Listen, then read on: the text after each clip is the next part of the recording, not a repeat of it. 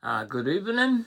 Uh, are you very well right now? Hope you are. Queer. Her, hus- uh, her husband goes to bed at 5 in the evening and uh, gets up at midnight. What a queer habit.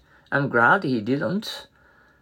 Uh, I'm glad he isn't my husband. A queer bird. He isn't interested in girls at all.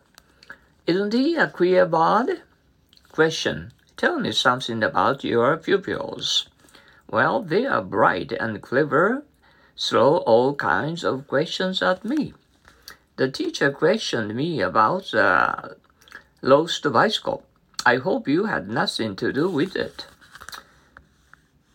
Uh, Q. Uh, Q. Was it so hard to get the ticket for the show? As a matter of fact, I had to stand in the uh, queue uh, for over 10 hours. What are they standing in the uh, queue for? They are going to uh, book ticket for tonight. Quick, here's another misprint. Really? You've got a quick eye for misprints. Sally's worst fault is her quick temper. I agree. She's so short-tempered. A quick eater. Didn't Paul come down for supper?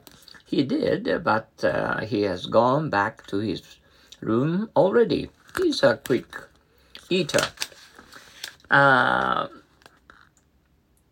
uh, quicken it uh, started raining uh, at uh, last. Well, uh, let's uh, uh, quicken our steps so we don't get wet.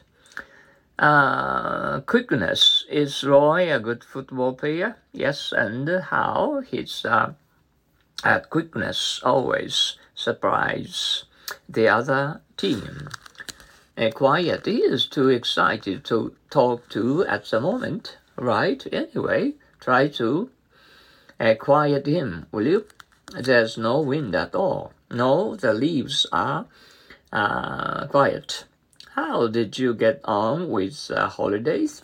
We spent uh, quiet days in the country. Quit. Oh boy, I, I don't like this show. Why don't you quit them? Uh, isn't he working here? No, sir, not any more, he quit his job last month. Hey, quite. Do you feel uh, any better today? Yes, I feel quite well, thank you. Is this answer correct, uh, Mr. Inoue?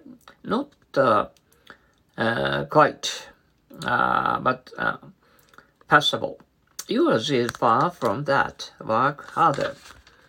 The boss invited you to dinner, didn't he? Yes, it was uh, quite a good dinner. His wife is uh, quite a cook. Uh, quite a few. How many old coins uh, does he have? I'm not sure about it, but uh, he seems to have collected quite a few of them. Quite so. I think what Ken said was absolutely right. Quite so. Uh, why don't why don't we support him more? Possibly uh, positively. Uh, well, why don't we support him more positively? Uh, quiet thing. Uh, many young peoples are getting drug uh, addiction here in this country. That's quite a thing now in the States as well. Have uh, quite a time. I had quite a time at a department store. What happened? Oh, they didn't understand my English at all. He isn't quiet. Uh, how, how do you like the industrialist from uh, Glasgow? He isn't uh, quiet. Uh, he talks a lot. He doesn't listen to others. Quiz. Can you go out with me tonight, Jim? No, Pete. Professor. Plaster is, is going to give us a quiz tomorrow. Ken likes to test it. uh, himself on the quiz section and the magazine. I know he's crazy about it. Well, uh, we had a little rain uh, since early this morning. Oh, and we are afraid that our laundry won't um, get wet, you know, and under the uh, uh, the very cloudy weather.